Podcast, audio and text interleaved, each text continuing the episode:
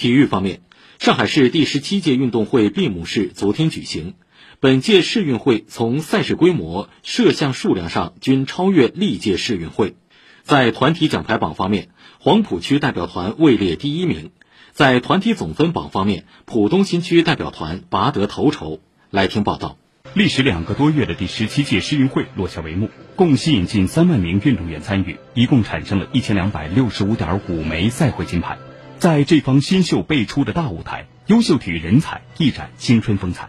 来自闵行区年仅十六岁的跨栏小将陈元将，在青少年组男子 A 组一百一十米栏低栏决赛中跑出十三秒零三，夺得冠军。这成绩也打破了亚洲少年纪录，从跨栏小白一跃成为纪录创造者。小陈谦虚的表示，要保持低调，因为有更大的梦想。当时一下来看到成绩的时候，非常的兴奋。最开始是陈延浩、陈导，然后到刘翔，然后到谢文俊。我非常希望可以接过他们手中的接力棒。十一岁的周彦军本次世运会代表杨浦出战游泳项目的比赛，一人摘得八枚金牌，超两项全国青少年纪录，也成为了世运会上的菲尔普斯。胸前挂着八块金牌的小周有些腼腆，金牌撞击的声音甚至比他的说话声都大。在他看来。